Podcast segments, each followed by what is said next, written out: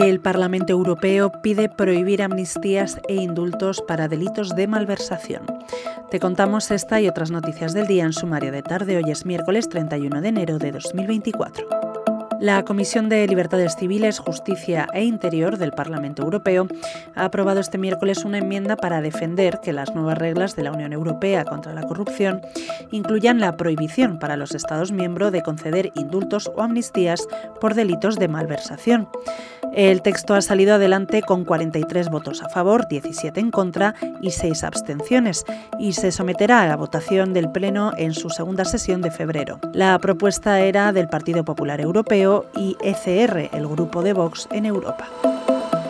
Hoy, por otro lado, en The Objective te contamos que el Gobierno paraliza la legislatura y baraja prorrogar los presupuestos si falla la negociación sobre la ley de amnistía. Fuentes socialistas aseguran este periódico que dudan de que Junts recule con la amnistía y rechazan aceptar más enmiendas. No tenemos margen, admiten.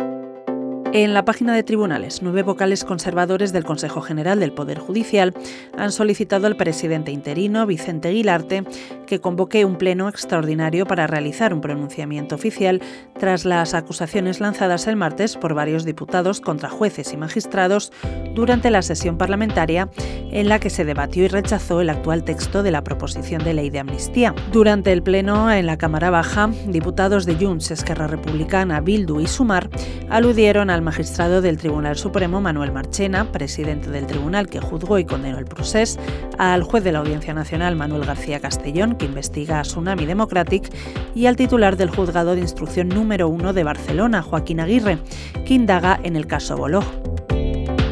Para terminar, el Gobierno destinará este año 138 millones de euros a publicidad institucional, con lo que vuelve a ser el mayor anunciante.